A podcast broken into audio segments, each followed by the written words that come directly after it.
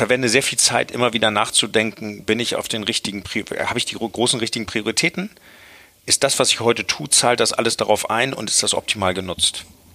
Und ähm, ich mache jeden Sonntag gucke ich mir die, die nächsten vier Wochen an und readjustiere und sage, nee, passt nicht, passt nicht, hier muss ich mehr rein, hier kann ich nochmal kürzen, hier kann ich effizienter sein. Ich nehme jeden Morgen investiere ich fünf Minuten in die Planung des Tages.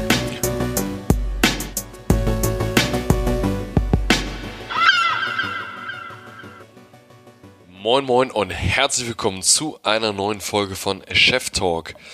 Eine neue Woche, ein neuer spannender Gast. Wie jede Woche ist es unser Ziel, euch inspirierende Persönlichkeiten vorzustellen, die über ihre Erfahrungen sprechen, ihr Wissen mit uns teilen und uns ihre besten Tipps verraten. Was ist letzte Woche passiert? Die letzte Woche war geprägt von unseren zwei politischen Sonderausgaben mit dem jetzt erneut wiedergewählten ersten Bürgermeister Peter Tschentscher und seiner Herausforderin Katharina Fegebank. Aber nicht nur politische Themen haben sich ereignet, nein, wir haben auch die ersten Termine für euch, für unsere Roadshow. Und zwar machen wir den Auftakt an der Leufana in Lüneburg am 23.04. Wir veranstalten zusammen mit einigen Initiativen vor Ort einen Abend mit drei sehr, sehr spannenden Gästen. Die Karten werden limitiert werden und der Vorverkauf startet demnächst. Alle News und Highlights werdet ihr hier wieder erfahren. Und noch für alle, die die Folge bis zum Ende hören, es wartet ein kleiner besonderer Hinweis für euch. Des Weiteren haben wir uns mit unseren Freunden des Podcasts Studentenfutter, sehr guter Name, getroffen. Die Jungs und Mädels haben ein spannendes, vielfältiges Format und wir im Team hören immer sehr gerne die aktuelle Folge. Also kleiner Tipp an, diesem, an dieser Stelle, hört unbedingt mal rein. Kommen wir zu unserem heutigen Gast. Zum Zeitpunkt unseres Gesprächs war er noch der aktuelle CEO der Cinemax Kinokette. Doch schon damals war klar, dass er das Unternehmen verlassen wird, wollte uns auch in der Folge noch nicht verraten, wohin es geht. Dieses Geheimnis wurde diese Woche aber gelüftet. Er wird oder er ist der neue CEO der Nordseekette und verantwortet nun die Führung von über 5300 Mitarbeitern. Wir sprachen mit Carsten Horn. Wie kam es zu dem Gespräch mit Carsten? Nun ja, Katharina Wolf, eine unserer vorherigen Gäste, empfahl uns Carsten aufgrund seiner langjährigen Erfahrung im Top-Management und seinem persönlichen digitalen Transformationsprozess. In diesem Gespräch würde ich sagen, erhältst du einen ziemlich klaren Blick auf den Alltag und die Aufgaben eines CEOs, wie er diese Aufgaben bewältigt, wie er sie strukturiert und Carsten spricht über Gelerntes aus der Uni und seine vier Schritte, wie er jede Stresssituation analysiert und meistert. Freut euch auf diese direkte, ehrliche und sehr lehrreiche Unterhaltung mit Carsten. In diesem Sinne, dreht die Lautstärke auf und freut euch auf diese Folge. Viel Spaß! Herzlich willkommen zu einer neuen Ausgabe von Chef Talk. Wir sitzen hier heute in Hamburg mal wieder und ich sitze hier mit einer Person, von der wir, glaube ich, sehr, sehr viel lernen können. Wir sitzen mit dem Chef der deutschen Kinos quasi hier, Carsten Horn. Guten Morgen, Carsten. Hallo Jan, guten Morgen. Guten Schön, Morgen. dass ihr da seid. Danke, dass wir hier sein dürfen. Ja. Erzähl uns in zwei, drei Sätzen, was machst du aktuell? Und dann steigen wir wie immer in die Blöcke ein. Wer bist du eigentlich? Wo bist du hergekommen? Wie war dein Weg, wo du heute bist? Und schauen so ein bisschen in die Zukunft, wie du die Welt siehst und was du glaubst, jungen Menschen mit auf den Weg geben zu wollen. Ja, also ich bin, bin äh, CEO der Cinemax-Gruppe, bin äh, seit fünf Jahren jetzt für die Gruppe verantwortlich. Ähm, nicht mehr so ganz so lange, weil ich letzte Woche announced wurde, dass ich ähm, ab Februar nächsten Jahres dann eine neue Aufgabe machen werde. Kann ich heute noch nicht drüber sprechen, was es ist, aber auch eine CEO-Aufgabe ist eine internationale Aufgabe und auch Private Equity und was, was äh, für mich in der Sozialisierung auch ein ganz wichtiges Thema in den letzten Jahren war, können wir nachher mal drüber sprechen. Mhm, gerne. Also äh, Konzern versus Private Equity und Finanzinvestoren. Genau, macht bin äh, in Deutschland hier Cinemax ja Kinomarke vom Bekanntheitsgrad Nummer eins. Gerade eine ganz tolle Zeit mit Star Wars Start gestern Abend. Deswegen sitzt du mich, siehst du mich ja auch mit den Mundwinkeln etwas weiter oben. Das, ja. Und ähm, ja, das ist es so in, in, in a nutshell. In a nutshell. Carsten, Einmal kurz der Rahmen. Wie viele Mitarbeiter hat die Simmers Group? Du hast eben schon gesagt, Private Equity. Das ist ja, ihr seid ja nicht eine klassische GmbH oder so, sondern das ist ja ein bestimmtes Firmenkonstrukt, Geflecht, in welcher Dimension reden wir hier eigentlich über Cinemax? Also ich, ich, so die, die Grundeckdaten. Wir sind so je nach Saison 1600 bis 1800 äh, Leute, die hier in Deutschland für, für die Cinemax-Gruppe arbeiten, haben hier im Head Office irgendwas um die 100 Leute in Fulltime Equivalence umgerechnet, ein bisschen weniger, aber so rund 100 Köpfe, haben Service Center äh, hier am Baumwall in Hamburg. Da sitzen jetzt in der Saison wahrscheinlich 40, so normal 25 bis 30 Leute. Und ähm, das ist so, dass das, das sind so die, die äh, Zahlen ähm, der Menschen. Wir, wir gehören zu äh, der View International Group. View International ist eine, ähm, ähm eine der größten Kinogruppen weltweit, sitzt in London ist äh, ein Drittel Owner-owned und zwei Drittel Private Equity-owned. Deswegen so ein bisschen besonderes Private Equity, was langfristiger interessiert ist und also jetzt nicht zwei Jahre und dann auseinandernehmen und, und monetarisieren. Das sind zwei kanadische Pensionfonds, Amos und Omco, ähm, äh, Omas und Aimco die, ähm, denen, das, denen das mitgehört. Und wir haben dann Kinos, also Cinemax-Gruppe gibt es in Deutschland, Dänemark, dann gibt es äh, View in Niederlanden, dann gibt es Space in Italien, dann gibt es ähm, Multikino in, in Polen, Litauen, Estland, wir sind in Taiwan, UK, UK, Ireland. Das ist ein relativ großes Konstrukt großes Konstrukt, du sagst es. Ich habe mir, hab mir überlegt, ähm, dass wir heute über ein paar spezifische Themen sprechen, die ich oder die wir gerne von dir lernen möchten. Und das eine ist das Thema, das ist immer spannend, Startup versus Konzern. Ähm, wenn man sich deinen Lebenslauf anguckt, da können wir auch gleich nochmal ein bisschen durchgehen. Bist du eher der Konzern-Guy? Du hast eben schon im Vorgespräch gesagt, du hast aber nicht mehr so Lust auf Konzern, deswegen gibt es da nochmal einen Wechsel. Wie bist du gestartet? Als Uni Hamburg Alumni sind wir natürlich sehr stolz, hier bei dir zu sein. Aber was ist in deiner Schulzeit passiert? Bist du eigentlich Hamburger? Wie bist du aufgewachsen? Wie bist du zu dem geworden, der du heute bist? Bevor ich das mache, Jan, kurz zu Konzernen. Also ich empfinde, witzigerweise, die, die Kinoindustrie denkt, wir sind Konzern. Für mich ist das hier eine kleine mittelständische Firma, die sehr schnell und, und sehr agil ist. Für mich sind Konzernstrukturen eher das, was du in einem Autoversand, in, bei Chibo und, und, und solchen Was du ja auch. Genau, was, was ich auch sehr schätze, können wir auch nachher, genau. kommen auch gleich zu deiner Frage zurück, aber es ist mir ganz wichtig. Ne? Also das, das für mich ein Konzern ist, ist großes Konstrukt, was in, in, in der großen Matrix-Welt arbeitet mit äh, unfassbar vielen Querverbindungen und das, was hier ist, ist eigentlich eine, eine schlanke kleine Einheit, also mit 100 Leuten sind in der, in der Zentrale sind wir fernab von, von Vom Konzern. Ähm, Konzern. Aber dich hat ja eher interessiert, ähm, wie, wie, bin ich äh, vor der Uni Hamburg zur Uni Hamburg gekommen und dann hier so auf dem Weg. Ne? Ich bin, bin in Hamburg aufgewachsen ähm, mit, mit äh, in einem Umfeld, die Hälfte meines Elternhauses, sprich äh, meine Mutter war äh, damals Top-Sportlerin, die war eine der besten Tennisspielerinnen in Deutschland. Das heißt, ich bin von Anfang an total mit Wettbewerb, aber im positiven Sport und harten Training aufgewachsen. Hast du selber auch Tennis gespielt? Ja, ich habe auch Tennis gespielt, war aber leider wahrscheinlich für meine Mutter eine große Enttäuschung. Habt ihr gegeneinander gespielt? Meine Mutter ist heute 82 und die würde mich heute vom Platz fegen. Immer noch? Ja, keine, keine, keine Chance. Die spielt so super. Aber was, was unabhängig davon, was, es hat mir eben echt gezeigt, dass, dass du, um Dinge zu erreichen, tierisch hart arbeiten musst und einfach trainieren, trainieren, trainieren, trainieren. Und dass du äh, Boris Becker in Wimbledon zu sehen, ist das eine. Ne? Ich auch was er auf dem Weg dahin gemacht hat für Entbehrungen, das ist der Hammer. Und das ist, glaube ich, so, so ein Thema, was ich auch mitbekommen habe. Ähm, was ich übrigens auch ganz interessant finde, aus, aus, aus, aus dem Sportbereich her, wenn du dich mit Sport auseinandersetzt, und ich habe zum Beispiel während meines Studiums, das habe ich weitestgehend selbst finanziert, mhm. äh, slash müssen, was aber sehr gut für mich war. Ähm, habe ich als Surflehrer gearbeitet. Als Surflehrer? Als Surflehrer.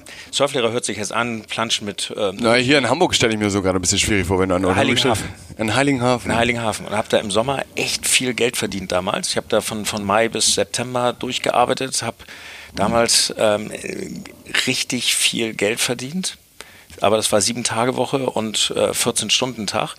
Und was mir unheimlich geholfen hat, ne, und, das, und das, deswegen zu, zu Sport. Du lernst ja beim Sport, wenn du dich damit auseinandersetzt, Bewegungsabläufe auseinanderzunehmen und sagen, was musst du eigentlich tun, um ein gewisses Ergebnis zu haben? Und da musst du trainieren. Und mir hat das unfassbar geholfen, immer wieder auch, wenn du an, an, an so, so Aufgaben in Firmen, ne? was musst du, wie musst du den, den Elefanten Input, slicen? Output. Ja, wie musst du ihn erstmal slicen, in der Aufgabe in verschiedene Tasks und nicht so diesen riesen Elefanten sehen und dann sagen, was musst du tun? konsistent, um jedes dieser Dinge zu machen. Und wenn du einen Bewegungsablauf von sieben Schritten beim Surfen beachtest und hast alle sieben richtig gemacht, die trainiert, dann klappt das auch. Und das ist in der Firma nicht anders. Ne? Mhm. Und, und ähm, das war so die Sportsozialisierung. Die andere Sozialisierung war, mein Vater war damals ähm, äh, Chef der, der Philips Unterhaltungselektronik in Deutschland, also Audio-Video bin sehr technikaffin aufgewachsen. Er war immer so, hatten immer so zwei Jahre vor der, vor der Welt irgendwie schon, schon alle Technik. Also wir hatten Videorekorder, da gab es den noch gar nicht. Ähm, und und ähm, also wir haben auch so Sachen gehabt äh, zu Hause, die, die kamen nie auf den Markt. Und von dem habe ich eben äh, wahrscheinlich, meine, meine Familie wird wahrscheinlich heute sagen, das war nicht so gut, aber mitbekommen, dass du einfach unfassbar viel arbeiten musst, um, um, um, um Dinge zu erreichen. Das ist aber nicht meine Aussage heute, nur wer viel arbeitet, erreicht seine Dinge. Aber das, das ist, das, meine, Sozial nicht, das, ja. das ist meine Sozialisierung. Ne? Das ist so, äh, und das ist sicherlich noch sehr die Sportseite auf der anderen Seite und die, die wirklich hart arbeitende, aber auch echt dann Dinge zu erreichen. Ne? Aber kurz eine Frage nochmal zum Surfen, das fand ich gerade interessant. Hast du parallel zum Studium sieben Tage die Woche dann gearbeitet ja. oder dann, aber dann warst du ja weniger in der Uni, sondern mehr am Arbeiten und hast dann zu Hause dich hingesetzt. Sommer, das war, das war damals ja auch noch ein bisschen anders aufgebaut, das Studium. Es ging nicht anders. Ich mhm. habe tatsächlich, ich musste Geld verdienen, weil ich hatte auch Lust, also einen schönen Lebensstandard zu haben. Ne? Also ich war, also ich war jetzt auch nicht spaßbefreit damals und, und äh, so und habe im Sommer äh, da mein Geld verdient. Was ja auch ein schöner Job ist. Also ich stelle mir schlimmere Nebenjobs als Surfen vor. Ja, ja absolut, absolut. Wobei ich auch ganz andere Jobs gemacht habe, die ich auch nur jedem empfehlen kann zu machen. Ähm, ähm, und ähm, im, im, Winter habe ich bei Axel Springer in der Druckerei gearbeitet.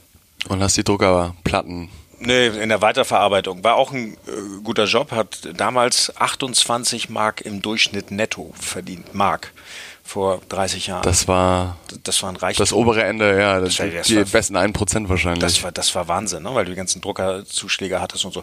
Und das war einfach ging, ging nicht anders und hat dann funktioniert und im Sommer habe ich habe ich tatsächlich meine, meine bin ich nicht in Vorlesung gewesen, das habe ich mir erlesen. Okay, du hast studiert BWL. BWL. Ja, ja. Diplom BWL. Ich wollte euch jetzt nicht auf falsche Gedanken bringen. Nein, nein, nein. Und das ist nicht meine Aussage jetzt im, im, im Podcast, man kann sich das erlesen. Und ich habe hab heute daraus gelernt für meine Töchter, früher war das so, du musstest nebenbei und das gehörte auch irgendwie dazu. Ich sehe das heute anders. Wir haben es neulich gerade mit, mit Freunden diskutiert, muss man die Kinder während des Studiums auch arbeiten lassen. Und ich bin froh, dass wir es ihnen ermöglichen können, dass sie sich voll auf Studium konzentrieren und sie geben uns auch voll das Vertrauen zurück, dass sie das jetzt nicht ausnutzen und sagen, jetzt machen sie Party und geben Geld aus, sondern sie, sie zahlen das zurück, indem die Vollgas geben im Studium und, und auch echt ähm, die Zeit am Wochenende, die sie sonst gearbeitet hätten, auch studieren. Aber da, also dann, dann wären wir an einem ganz spannenden Punkt, weil es gab, ich ähm, kann jetzt von der Uni Hamburg nur sprechen, es gab einen Punkt, das war in der ersten Vorlesung, da gab es einen Prof und der hat gesagt, ähm, da waren sogar noch die Eltern eingeladen, Ey, unterstützen Sie Ihre Kinder, bereiten Sie Ihre Kinder darauf vor, dass es eine 40-Stunden-Woche für ein Studium ist. Es ist keine Zeit zum Nebenbei arbeiten. Du würdest ja gerade sagen, das, das ist so, das ist gut. Ich, ich würde das heute genauso unterstützen. Ja, da, dann frage ich dich gleich warum, weil auf der anderen Seite steht das Thema, und das sagen auch viele, ähm, Studium ermöglicht es dir, einen gewissen Freiraum zu geben, um Dinge parallel auszuprobieren. Weil wenn du jetzt sagst, mach 40 Stunden dein Studium, dann passiert relativ, also du sozialisierst dich, du bist mit deinen Kommilitonen unterwegs, aber du, es passiert relativ wenig, was Hard Skills irgendwie nochmal im oder Soft Skills in einem Unternehmen, in einem Werkstudentenjob angeht. Ja, das ist aber die, die, die Frage ist ja, musst du nebenbei arbeiten und, und äh, Samstag, Freitag und Samstag nachts irgendwie auf, auf dem Kiez kellnern, um, um dir ein Studium zu verdienen mhm. und bist am nächsten Tag durch oder hast du, machst du Dinge parallel, die dich in deinem Studium weiterbringen? Und dann ist das für mich auch Teil des Studiums. Für mich heißt Studium nicht nur sitzen. Wäre ein Werkstudentenjob für dich Teil des Studiums oder wäre es ja, das nicht? Absolut. Okay, also absolut. aber das sind ja schon 20 Stunden Arbeiten. Ja, ja, aber das ist, das okay. ist total, das ist best investierteste Zeit. Gut, aber ich habe dich eben so verstanden, dass du quasi sagst, nein, mach nur deine 40-Stunden-Woche BIP, Vorlesung und Übung. Ich würde, für mich ist ein Studium, das ist ja die Frage, wie definierst du Studium? Studium ist für mich das alles, was dich in, in, in dem Umfeld, was du da machst, weiterbringst. Das ist ein Werkstudentenjob, ist das absolut. Wir haben hier einen Werkstudenten bei uns, der studiert, glaube ich, auch an der Uni Hamburg ist der absolute Knaller ist und, und der, der koordiniert das richtig gut mit seinem Studium und der lernt hier ganz viel für sein Studium und, und bringt hier auch viel von seinem Studium ein. Und das ist, das ist total sinnvoll. Wenn es dann ein Jahr länger dauert, total fein. Wenn du jetzt nebenbei, würde ich heute jemand empfehlen, äh, ein Studium zu machen und auch wieder vier Monate Surflehrer zu machen. Nee, das würde ich nicht mehr machen. Okay, ja. Da bin ich, da bin ich dann bei dir. Was ist nach dem Studium passiert? Also, wir, wir befinden uns jetzt, Carsten, mit wie vielen Jahren machst du durch mit dem Studium? Ach, das kann ich 26, 27. Ich habe ja damals noch, also ich habe ja, ich habe ja damals die Schulzeit voll ausgekostet. Warst du ein guter Schüler? Nee. Ich war, Also wenn, wenn, wenn du meine Lehrer fragen würdest, ähm, äh, wo ich heute sitze, ist das korreliert das zu, zu dem, wie ich mich in der Schule ähm, ähm, gegeben habe, dann würden die Gegen wahrscheinlich Zweifel, würden die Zweifel haben. Aber das habe ich schon oft übrigens erlebt. Ich habe ein, ein ganz wesentlicher, ein, ein für mich sehr prägender Mensch in meinem, meinem Berufsleben war mein erster CEO, Manfred Schönbach. Manfred Schönbach war der CEO von Max Bar damals. Die gibt es ja leider nicht mehr. Und das war, ich bin, habe damals äh, mich bei vielen Firmen beworben. Damals war das ein bisschen anders. Damals bewarben sich auf Positionen nach dem Studium 600, 700 Leute. Das mhm. war, und das war ein echter Kostenfaktor. Damals, du musstest ja in diese Bewerbung, musst ja alles ausdrucken, das war ja nicht elektronisch früher und dann äh, diese ganzen Mappen, das kostete alles Geld, das war richtig Geld. Du musstest so 50 solcher Mappen, da musste ich echt für arbeiten. Ne?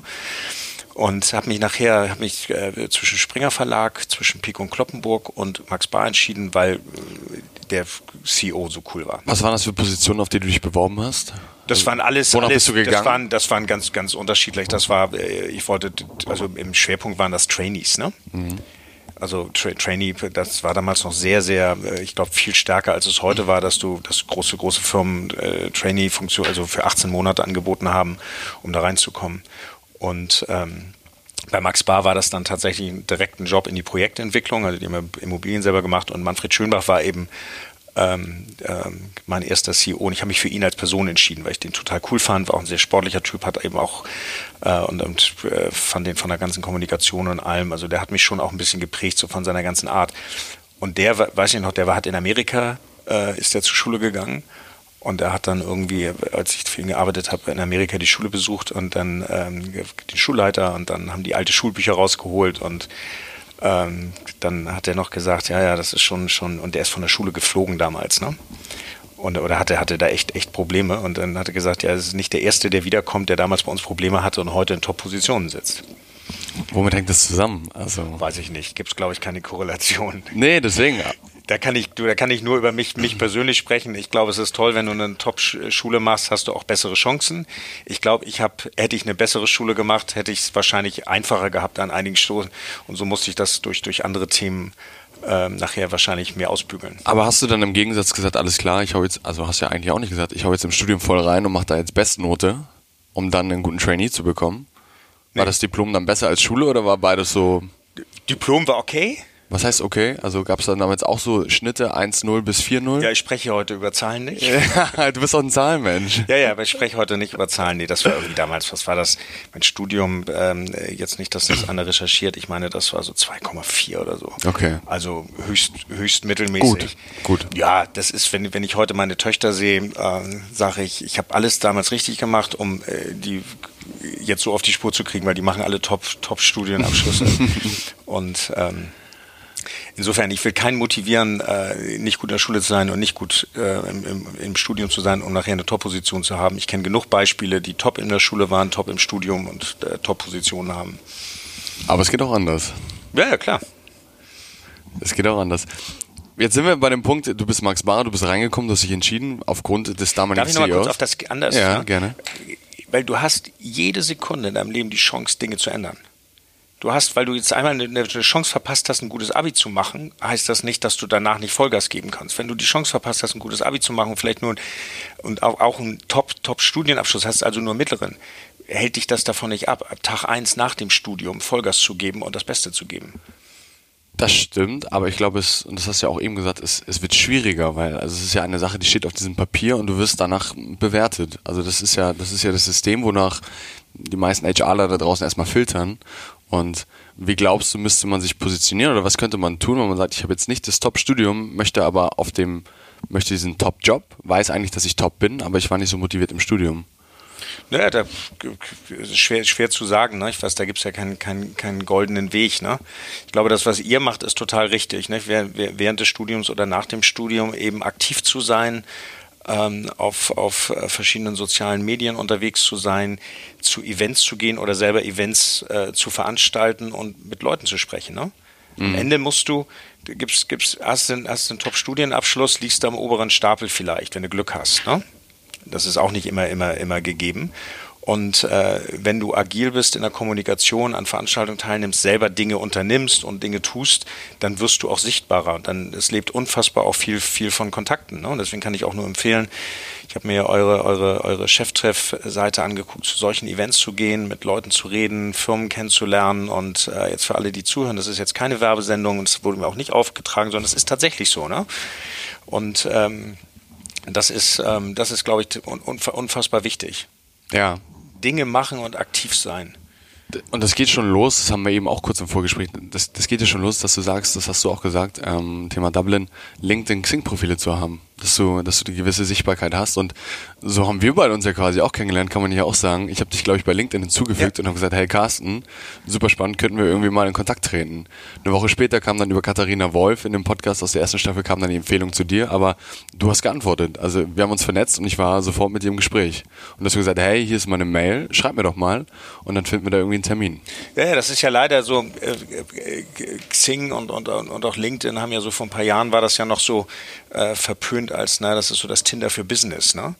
Das ist ja das ist totaler Bullshit. Das ist so unfassbar wichtig, dass du auf diesen Netzwerken unterwegs bist, weil da bist du sichtbar, da kriegst du auch mit, was was, ähm, was, was äh, passiert. Und das ist ja gerade auch, wenn du in den, den Gruppen, also zum Beispiel äh, auf LinkedIn, ist, ist meine ganzen, mein ganzes Netzwerk, die kuratieren ja für mich ganz viele interessante Informationen, weil sie jetzt eben gerade wieder äh, was teilen, irgendeinen interessanten Beitrag. Und das ist im Endeffekt für mich die beste Zeitung, die ich lesen kann, weil meine Peers aus Agenturen, Digitalwelt und sonst was kuratieren für mich.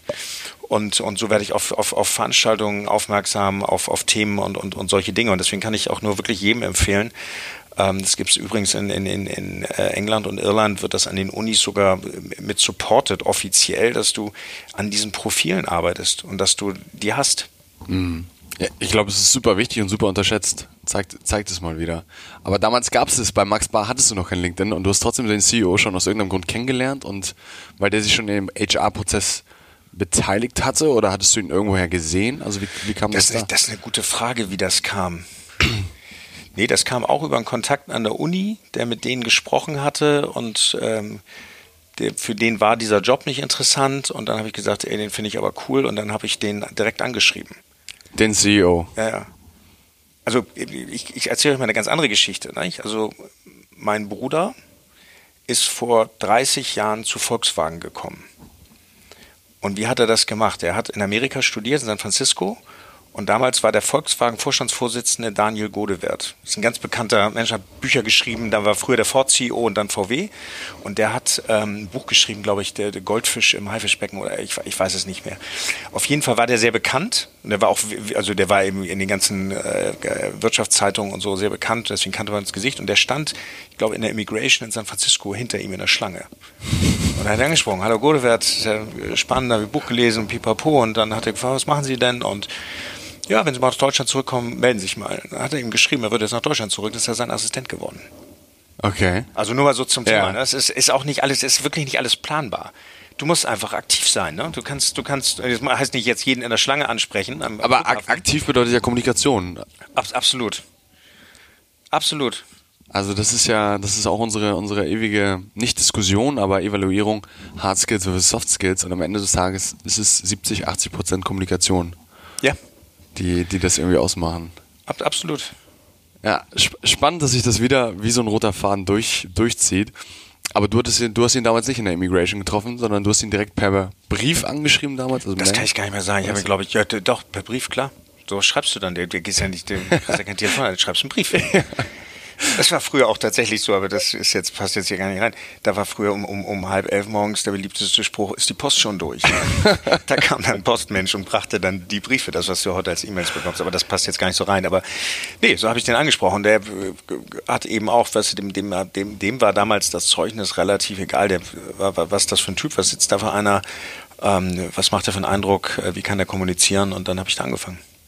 Und wie hast du die ersten Jahre erlebt? Also wir können ja immer den Schnelldurchlauf machen, quasi du, Max Relativ Bar. simpel, ist ja lange her, aber ich habe ich hab letztendlich anderthalb, knapp anderthalb Jahre habe ich Projektentwicklung gemacht. Das heißt, ich habe ähm, ähm, für Max Bar Grundstücke ähm, versucht zu akquirieren, zu kaufen und, und äh, darauf Baumärkte zu machen. Das ist also das, was klassisch Projektentwicklung Immobilien ist. Dann, äh, das habe ich anderthalb Jahre gemacht. Dann bin ich sein Assist, der Assistent, sein Assistent geworden danach immer mit dem, äh, er fragte mich, ob ich sein Assistent wäre. Ich habe gesagt, äh, gerne, aber nicht als Kofferträger, sondern wirklich, wenn ich Inhalte mit ihm bearbeite. Und das habe ich auch gemacht. Ich habe mit ihm sehr stark im, im Marketing, damals hieß das da einfach noch klassisch Werbung, ähm, ähm, gemacht und, und ähm, weiter auch Grundstücksentwicklung. Habe immer gesagt, ich mache das zwei Jahre Maximum und dann möchte ich weiterkommen. Und habe dann, na, du hast eine Frage? Ja, weil du gesagt hast, er hat dich gefragt. Er ist ja quasi auf dich zugekommen. Er hat mich, ich habe anderthalb Jahre diese Projektentwicklung gemacht. Ja und habe da auch einfach echt Vollgas gegeben. Das war immer mein, mein Katharina Wolf hat mich mal gefragt, äh, die, die aus dem letzten Podcast oder einem der letzten Podcasts erwähnt hast, hattest, hat mich mal gefragt, ähm, hast du deine Karriere geplant? Nee, habe ich nicht geplant. Ich habe nie geplant, ähm, mit 54 will ich CEO eines Medienunternehmens sein, sondern ich habe immer das, was ich gemacht habe, habe ich immer versucht zu machen. Ich mache den besten, ich mach, ich bin der Beste auf diesem Job, den es auf der Welt gibt. Ich versuche alles daraus zu holen. Und dann ergibt sich die nächste Opportunität. Und das habe ich da gemacht. Ich habe anderthalb Jahre Projektentwicklung gemacht und habe dann ein sehr cooles äh, neues Tool aufgesetzt, damals schon computergestützt. Das war damals Hightech für, für ähm, ähm, ähm, Umsatzschätzung, Catchment Area Analysis und diese Dinge. Hast du die heimlichen Dinge von Philips noch von zu Hause aus dem Keller geholt und konntest mit den neuen Technologien glänzen? Ja, nee, nicht ganz. Damals gab es ESCOM und ähm, ähm, mit, ähm, ich glaube, ich habe sogar angefangen mit Harvard Graphics. Und, und das ist so fernab. Da, davon erzähle ich jetzt gar nicht. Aber das war so, und das habe ich einfach anderthalb Jahre gemacht, habe gesagt, das ist, ich will diesen Job machen und ich, es soll keinen besseren auf der Welt geben. So. Und dadurch wirst du automatisch visible. Also und so. Und dann hat er, der hat mich gefragt, ja. Gesagt, hey, das wäre total cool und, und ich glaube, das könnte eine gute Ergänzung. Das hat er bis dahin noch nicht gehabt. Da habe ich das gemacht. Und dann bin ich danach, habe aber immer gesagt, ich will dann weitergehen. Also habe gesagt, das will ich eine begrenzte Zeit machen. Und dann ähm, bin ich in eine Vertriebsverantwortung gekommen, bin Regionalleiter geworden für 14 Baumärkte. Wie alt warst du da? Ja, war ich so Ende 20. Ende 20. Ende, Ende 20, ne? Und habe dann, das war damals schon, aber habe das auch von der Pike auf gelernt. Ne? Also ich musste erstmal, bevor ich da rankam, damals hieß das Ochsentour, habe ich drei Monate, äh, bin ich da durch, habe einen Monat habe ich verkaufen gelernt im Baumarkt, da habe ich einen Monat äh, als stellvertretender ähm, Baumarktleiter in Lübeck 15.000 Quadratmeter, 120, 130 Leute. Meine, meine ersten Führungserfahrungen gemacht, dass wenn du jemand was sagst, das heißt nicht gleich, dass es tut. Ja. Das war sehr spannend. Und dann habe ich einen Monat einen Baumarkt selber geführt habe ich fünf Kilo abgenommen, weil ich natürlich äh, das total unterschätzt habe. Was das für ein, für ein Aufwand ist. Ja, auch was die können müssen. Ne? Das ist auch, ich habe ja auch, auch was, es, was es heute heißt, einen Shop, also auch einen Budnikowski-Laden zu betreiben. Ne? Hab ich heute, ich habe dann heiden Respekt. Das ist eine Marktleiterin oder ein Marktleiter von so einem Budnikowski. Das, das ist echt, die müssen was können. Ne? Das sind unfassbar viele Abläufe. Und wenn du die nicht kannst, das, das kannst du auch nicht studieren. Das musst du einfach lernen. Ja. Und so, dann habe ich, hab ich das gemacht und dann habe ich, hab ich ähm, im Endeffekt knapp, knapp zweieinhalb, drei Jahre ähm, den Job gemacht und dann kam äh, damals äh, ein Anruf von einem, einem Headhunter und die suchten den ähm, äh, nationalen Verkaufsleiter für Blume 2000. Und dann habe ich mit denen gesprochen und dann haben wir das ein bisschen anders gemacht. Dann habe ich da angefangen als, als Franchise-Leiter erstmal. Das wollte Michael Herz, der Inhaber, wollte dann doch gerne, dass, dass jemand, der reinkommt, erstmal die Branche kennenlernt und erstmal kleiner, der ist da ähm, äh, ein bisschen auf einem anderen Weg gewesen, habe dann Franchise gemacht ein Jahr und dann bin ich in die Geschäftsführung gekommen, war ein Jahr stellvertretender Geschäftsführer, das war schon Anfang 30 und bin dann das war ja schon rasant dann, ja. Ja, und dann bin ich, bin ich dann ein Jahr später ähm, wirklich Geschäftsführer. Ich glaube, ich glaub, stellvertretende Geschäftsführer gibt es heute gar nicht mehr. Ja, weiß ich gar nicht. Ich, ich, ich kenne sowas gar nicht mehr. Aber das war so der konservative Weg und dann war ich da eben äh, knapp, da war ich dann irgendwie so knapp zehn Jahre. Bei Blume 2000. Ja, genau. Und ähm, dann bin ich, dann hat, hat Michael Herz mich an irgendeinem ähm, Novembertag, es war präzise der 2. November, 1900, ist ja auch egal, war glaube ich 2007, hat er mich äh, in sein Büro gerufen und gesagt, er hätte bei Shibo einige Themen, gehört ja auch, auch Shibo, mhm. und ähm, braucht jemand, der eben das Fialgeschäft äh, ähm, da in, in die neue nächste Generation führt. Das war damals so ein Riesenumbruch bei Shibo. Das haben die so alle sieben Jahre, da wird einmal eigentlich komplett getauscht. Okay. Ist übrigens, müsst ihr, müsst ihr mal äh, darauf achten, in ganz vielen Firmen, so alle sieben Jahre gibt es äh, immer wieder komplett Wechsel von irgendwelchen. Es ist so ein natürlicher Konzernzyklus. Ja, es kann, kann also ich glaube, da ist irgendwas dran. Das hat irgend, also ich habe immer wieder beobachtet, dass von, äh, es war bei Max Bar auch immer, alle sieben Jahre wendet, änderte sich komplett mal sieben Jahre lang Fremdmanager, dann wieder sieben Jahre lang eigene Familienmitglieder, dann wieder andersrum. Naja, und da bin ich, bin ich ähm, ähm, zu Shibo gegangen am 1. Januar 2008 oder präziser am 2. Januar, weil am 1. war da keiner im, im Head Office. Und dann habe ich, war ich da sieben Jahre. Sieben Jahre, zehn Jahre, sieben Jahre.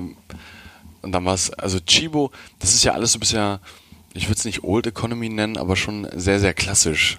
Also es sind ja sehr klassische Konzerne. Ja, ja. Ähm, da bist du zum Mittelständler gegangen, wie du selber sagst, zum, zum Cinemax. War das auch wieder ein Headhunter oder wie lief dann? Ja, das war, also ich habe, ich bin, bin, bin raus bei Shibo und habe mir die Kernfrage gestellt, was, wie würde ich so einen Konzern führen, wenn ich ihn als CEO führen würde? Weil ich, Shibo auch nach wie vor ist eine tolle Firma, sind unfassbar viele gute Leute. Ähm, ich glaube persönlich nicht daran, dass das äh, so wie diese Konzernstrukturen heute funktionieren, dass das noch ein Zukunftsmodell ist, weil ich glaube, dass man das anders machen muss, aber da will ich heute nicht so drüber sprechen. Ich finde trotzdem ist nach wie vor eine, eine tolle Firma und die, die, gehen ihren Weg. Es ist ein Weg, den man gehen kann, ist aber nicht mehr so ganz meiner. Weil ich glaube, dass das gerade in der Führung äh, und im Zusammenarbeiten von Menschen sich Dinge ändern, die in Konzernen ähm, einfach, wo Konzerne nicht so gut funktionieren. Das ist eines das Thema, ich glaube nicht an Silos. Konzerne sind einfach automatisch erstmal Silos. Du hast deine Fachsilos und ich, das ist total vorbei.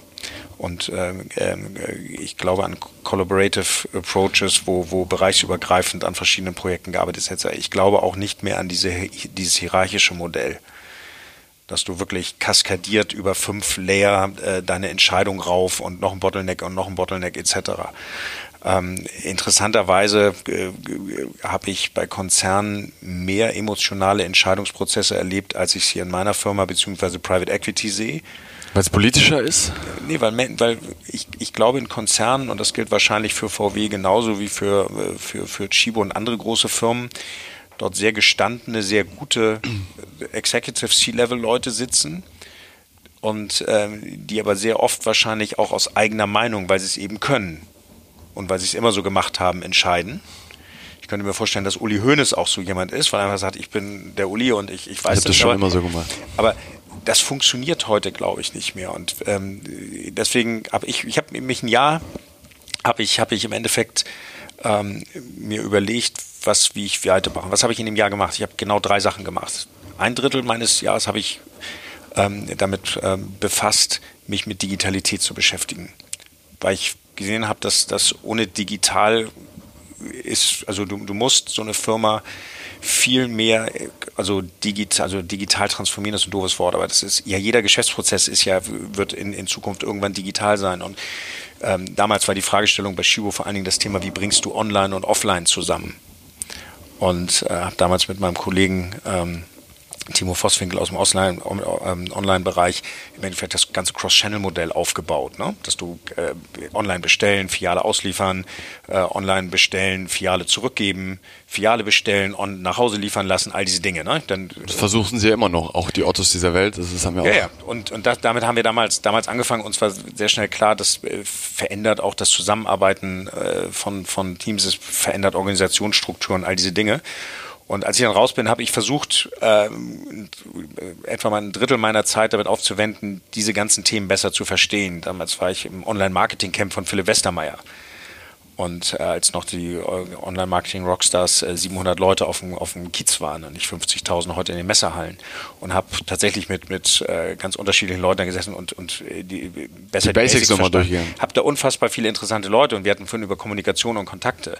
Ich habe zu ganz vielen heute noch Kontakte, auch Business-Kontakte und, und auch, auch andere Kontakte. Ne? Durch dieses Camp da. Ja, von den Leuten, die da waren. Ne? Und das ist, das, da haben sich wieder ganz andere Dinge draus ergeben. Das ist total, und das war, das war ein total super Ding. Ich bin dann eben statt zum Handelskongress nach Berlin äh, lieber zur Web in Paris gefahren und habe äh, auch da wieder Leute getroffen. Ne? Mhm und, und, und äh, ganz neue Inspirationen. Dann hörst du einen Vortrag und sagst, oh, da musst du mal tiefer rein. Dann hast du dich damit beschäftigt. Dann bin ich damals, damals war das auch schon so, auch touristisch, aber nicht ganz so touristisch wahrscheinlich wie heute mit, mit dem ähm, äh, früheren Online-Chef ähm, Timo Vosswinkel dann in Silicon Valley gefahren und haben eine Woche so eine Guided, das war eine Guided Tour mit der Rule Breaker Society. Bei Google dann rein und also. Ja, Google ist, Google war, ist ja, ist, ist ja fast mega touristisch, ne? Ja. Da waren wir natürlich auch, aber wir waren viel, viel, wir waren auch, auch bei Hack Reactor zum Beispiel. Hack Reactor, das ist in San Francisco eine Firma, die äh, produzieren Code, also Programmierer. Mhm. Die, die gesagt, ja, die, die, ja, bilden die aus. Die, die, haben gesagt, pass mal auf, die ganze Welt braucht Programmierer. Äh, es gibt viel zu wenig. Studium dauert drei, vier Jahre. Und in dem Studium haben sie ja gesehen, das braucht man eigentlich drei, vier Jahre. Und Hack Reactor ist ähm, die Bootcamp. Die, Bootcamp drei Monate. Ja. Kostet 100.000, ich meine drei Monate, sechs Monate, nagel mich nicht fest. Kostet 100.000 Dollar, hat das damals gekostet. Und äh, äh, das war auch das hier durchschnittliche Jahreseinstiegsgehalt äh, dass sie danach hatten, hatten eine Vermittlungsquote von 96 Prozent. Okay. Und haben das in San Francisco gemacht und dann auch, auch online woanders. Ne?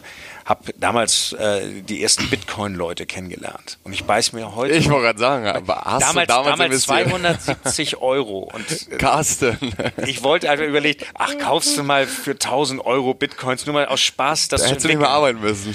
Da hätte ich, also ich habe dann, na, nicht arbeiten, dann hätte ich, hätte ich, ähm, ähm, statt 270 dann 15.000 und das mal 5, aber das, das reicht leider.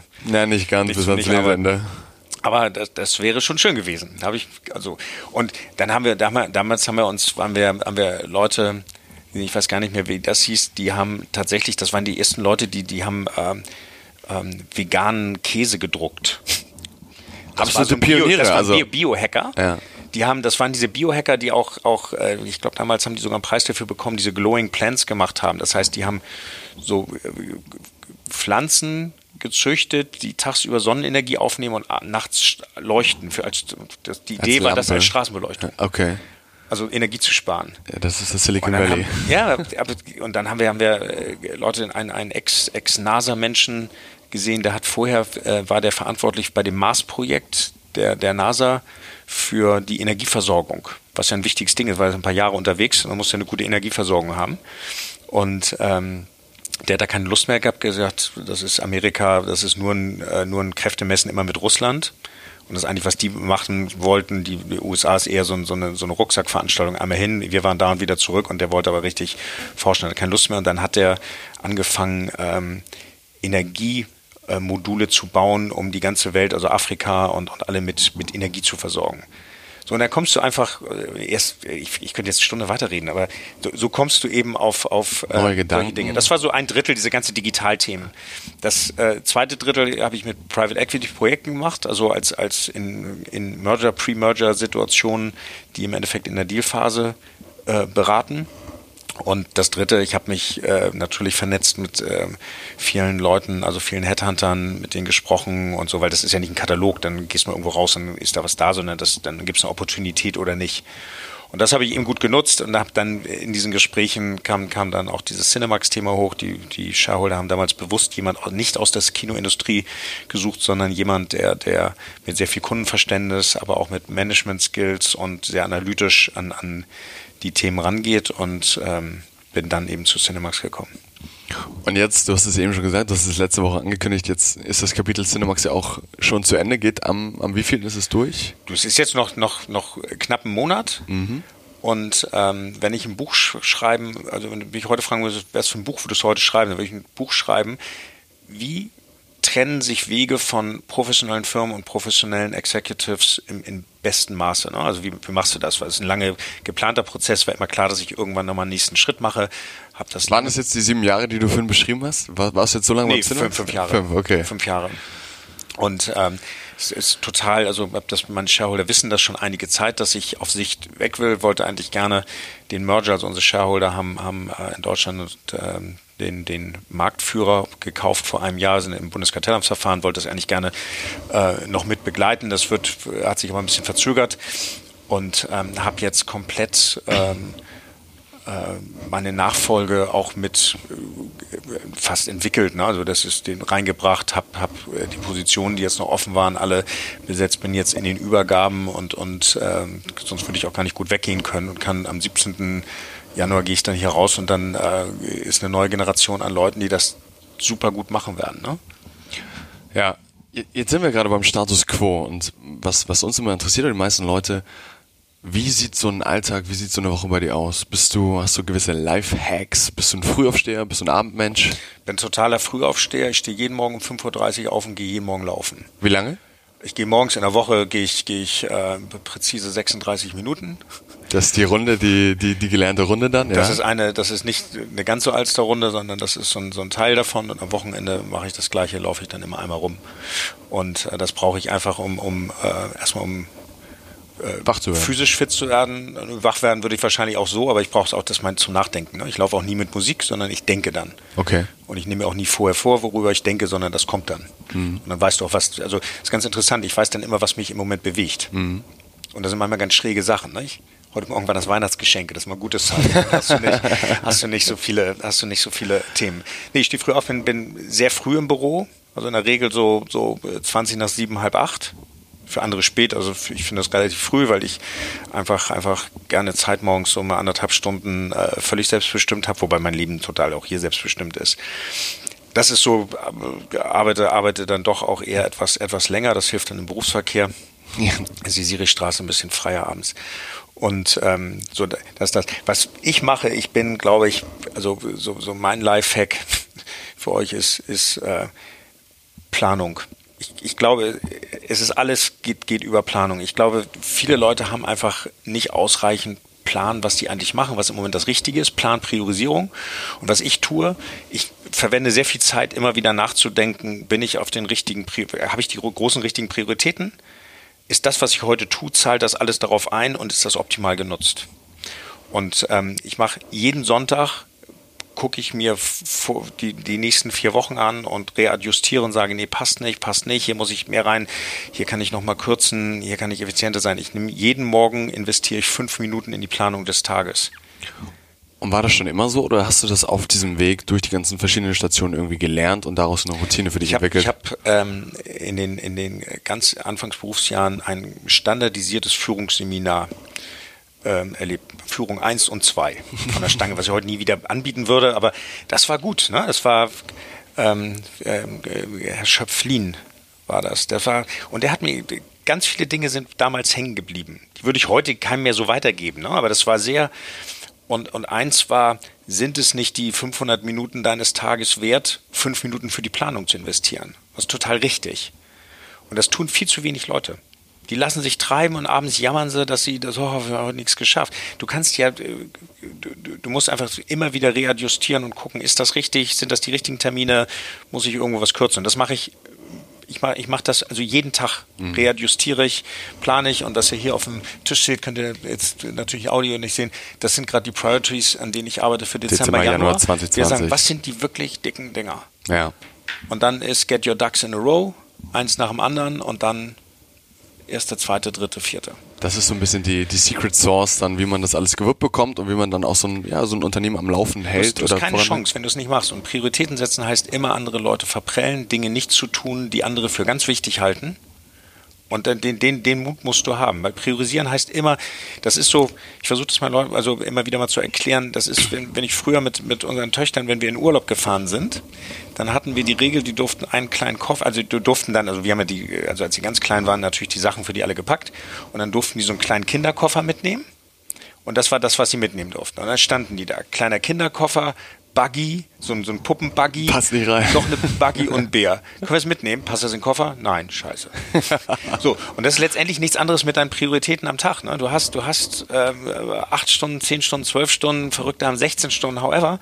Aber du, du musst sagen, was kannst du reinpacken und was sind die wirklich wichtigen Dinge? Und das zu verstehen, was sind die wichtigen Dinge, die mich weiterbringen, die nice to haves, die man weglassen muss. Und meistens sind es die Sachen, die Spaß machen. Mhm. Die muss man einfach lassen. Und ich glaube, das ist ein unfassbar wichtiges Thema. Und ich erlebe ganz, ganz viel ähm, in meinem Berufsleben Leute, die sehr gute Fachleute sind, aber die nicht wirklich in der Lage sind, ihre Prioritäten immer wieder zu setzen und einen echten Plan zu entwickeln. Okay. Ja. Hast du das, ich finde es ganz gut als Übergang quasi. Ähm, ich, hätte dich, ich wollte dich eben fragen, was, was war der beste Ratschlag, den du jemals erhalten hast? Ich würde dich aber fragen, ähm, Lesson Learn hast du gerade so ein bisschen beschrieben. Du bringst das Thema auch immer wieder neue Generationen. Du siehst es an, an deinen Töchtern, was so passiert und was hast du denen mitgegeben und was, was gibst du stellvertretend? Was kannst du uns dafür mitgeben? Also was sind so deine Lesson Learn kombiniert auf unseres, was uns bevorsteht? Welche Fehler sollen wir nicht tun, die du vielleicht getan hast? Oder wie kommen wir schneller ans Ziel? Also es ist gar nicht, ich, ich glaube, es gibt, es gibt, gibt ganz viele Punkte, die man, die man, die, die ich gerne mitgeben würde oder auch versuche immer wieder meinen Töchtern mitzugeben. Ich glaube, ein ganz wichtiges Thema ist erstmal Ruhe bewahren. Das ganz viel, also ich erlebe das immer wieder, dass äh, in Stresssituationen äh, Leute sich selber in Stresssituationen, oh Gott, die, die Prüfung ist so schwer, ich schaffe das nicht, ich kann das nicht. Und erstmal lernen das alle kochen nur mit Wasser. Von außen sehen alle ganz cool und groß aus. Die haben alle die gleichen Themen und haben alle die gleichen äh, Sorgen und auch, auch, auch CEOs äh, haben mal gewisse Dinge, wo sie nicht ganz sicher sind und so, dass sie nach außen immer alles cool aus. Das geht allen so. Und erstmal total, und das ist, ähm, hatte ich auch dem, mit Katharina Wolf in dem einen Podcast mal gesagt, das habe ich gelesen in einem Buch von einem amerikanischen ähm, äh, Vietnam-General, was der seinen Leuten im Dschungelkampf beigebracht hat. Und das kennen meine Töchter auswendig. Und das ist? Das ist eine, gesagt, wenn ihr im Dschungelkampf seid, müsst ihr äh, an vier Dinge denken. Weil du im Dschungelkampf hast du wahrscheinlich nicht genug Munition, musst aufpassen und nachts und dunkel und darfst auch deine ganze Munition nicht verschießen, musst sehr gezielt vorgehen. Und der hat immer gesagt, wenn, wenn ihr angegriffen wird, der erste Ruhe bewahren. Das zweite ist durchatmen.